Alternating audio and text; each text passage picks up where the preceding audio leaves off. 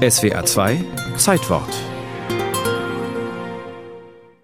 Nein, mit der UN-Kinderrechtskonvention sollte der Erste Weltkindergipfel nichts zu tun haben. Sonst wären ja nur die 30 Unterzeichnerstaaten gekommen, zu denen die Bundesrepublik nicht gehörte.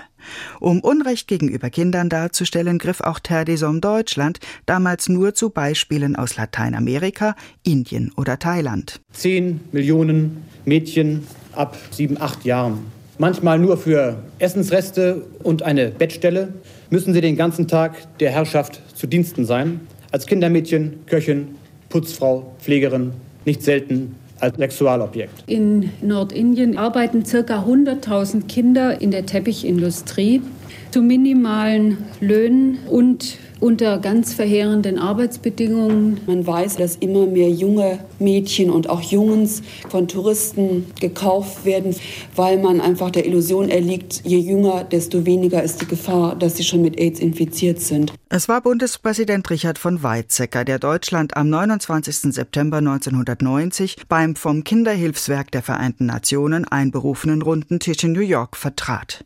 Zwei Tage lang diskutierten die Staatschefs von 71 Nationen. Sie verabschiedeten ein Zehn-Punkte-Programm, an dessen Spitze die Senkung der Säuglings- und Kindersterblichkeit um ein Drittel stand. Sie definierten Grundbedürfnisse und Ziele, Nahrung, sauberes Wasser, Kleidung und auch elementarer Schulbesuch. Alle zehn Jahre sollte geprüft und bei Bedarf ergänzt werden. Das Abschlussdokument hieß Erklärung über das Überleben, den Schutz und die Entwicklung von Kindern. Der Millenniumsgipfel und 9-11 verhinderten, dass der zweite Weltkindergipfel pünktlich zehn Jahre später folgte. Er kam erst 2002 zustande. Die Überprüfung der Ziele des ersten Gipfels fiel ernüchternd aus. Die meisten Versprechen haben wir nicht einlösen können. So Kofi Annan, der Generalsekretär der Vereinten Nationen. Die Kindersterblichkeit war nicht um ein Drittel, sondern nur um 14 Prozent gesunken. Schwere Unterernährung von Kindern wurde nicht um die Hälfte, sondern nur um 17 Prozent weniger registriert. Ganze drei Prozent mehr Kinder als zum Zeitpunkt des ersten Gipfels hatten Zugang zu sauberem Trinkwasser. Aber immerhin 82 Prozent konnten mittlerweile eine einfache Grundschule besuchen. Es gab Streit. Eigentlich sollte der Weltkindergipfel jetzt endlich mit der Kinderrechtskonvention verknüpft werden, was ja auf der Hand gelegen hätte. Dazu waren aber die USA nicht bereit. Sie hätten die Todesstrafe für unter 18-Jährige fallen lassen müssen, die einige Bundesstaaten bis heute vorsehen. Die USA haben die Konvention auch nach wie vor nicht unterzeichnet, als einziger Staat der Welt. Die Bundesrepublik hatte mittlerweile ratifiziert, aber nur unter Vorbehalt, und dafür wurde sie auf dem zweiten Weltkindergipfel gerügt. Ihr Zuwanderungs- und Asylrecht behandelte Jugendliche aus dem Ausland ab dem Alter von 16 wie Erwachsene.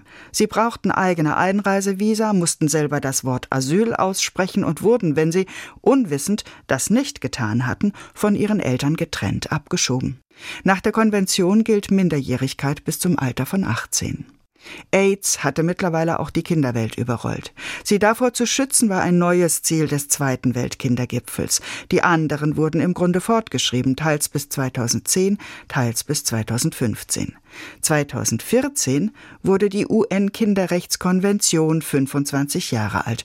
UNICEF stellte fest. Der Kinderrechtsausschuss der Vereinten Nationen sieht ermutigende Verbesserungen im Bewusstsein der Regierungen für Kinderrechte und ihre Bereitschaft, diese umzusetzen. Unter Kriegen, Verfolgung, Flucht leiden Kinder am meisten.